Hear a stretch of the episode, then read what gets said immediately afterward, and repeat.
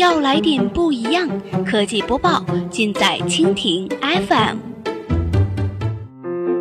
欢迎收听 BAT 播报，本节目由蜻蜓 FM 独家制作播出。收听更多内容，敬请收藏订阅本节目，或持续关注蜻蜓 FM 科技频道。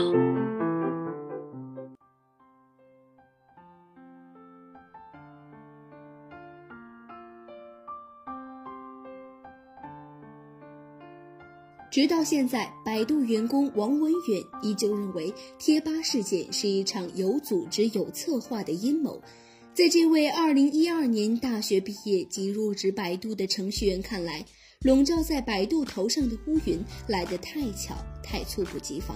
今天的 BAT 播报，我们一起来关注一下百度贴吧事件地下暗流，血吧吧主转投 QQ 兴趣部落。在百度内部，贴吧事件本身并不值得被讨论，事实清楚，无话可说。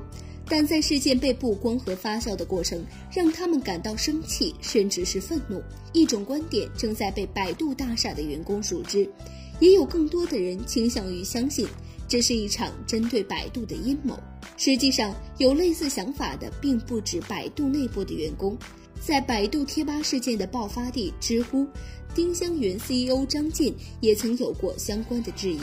不过，最后的结局是遭到了当事人血友吧吧主蚂蚁菜的自证，以及其他曾经混迹于百度贴吧的知乎网友的旁证。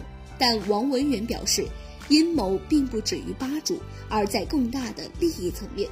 此次事件完整的在知乎、搜狗、微信和 QQ 兴趣部落上游走了一圈儿。在提到每一个平台时，王文远都屈指强调一下，试图向记者表明这背后还涉及更大的利益真相。事实上，王文远的想法并非全无根据。在百度贴吧事件爆发后，诸多大小吧主就开始选择离开。在本次事件中，踢爆百度贴吧的血友病吧小吧主蚂蚁菜转身加入了血友病部落的管理团队，担任大酋长。职位和大吧主相似，腾讯手机 QQ 的兴趣部落业务部门对外确认了这一点，还表示完成平台转换的不止蚂蚁菜一人。其实，在更早之前，看准百度贴吧 PC 转移动的空隙切入而推出的兴趣部落，就多次在知乎上被网友对比讨论过。腾讯 QQ 内部也并不畏言。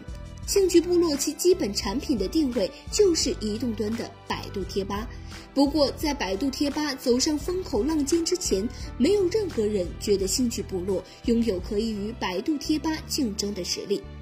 腾讯 QQ 内部人士否认了百度员工王文远提及的阴谋，并表示这一次的事件也完全在他们的预料之外。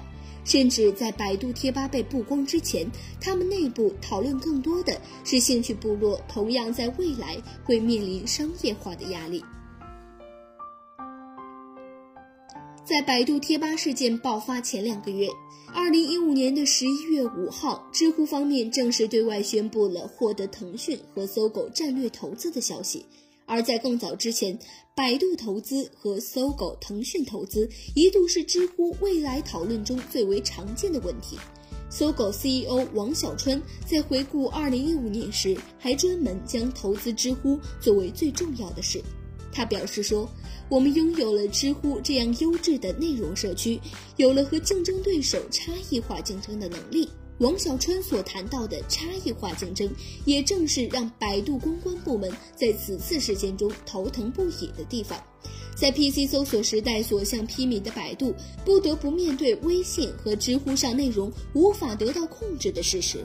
在事件被迅速引爆之后，后知后觉的那部分网友，也正是通过搜狗获得了他们想知道的本来的样子。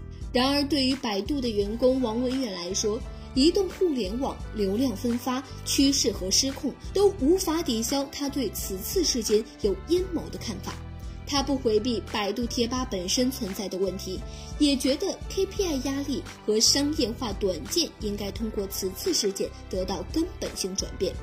但你也不能否认，知乎在这次事件中获得了更大的名声，搜狗和微信的内容搜索获得了更大的影响力，而 QQ 兴趣部落趁机而入。知乎、搜狗和腾讯外，还有谁是直接的受益者吗？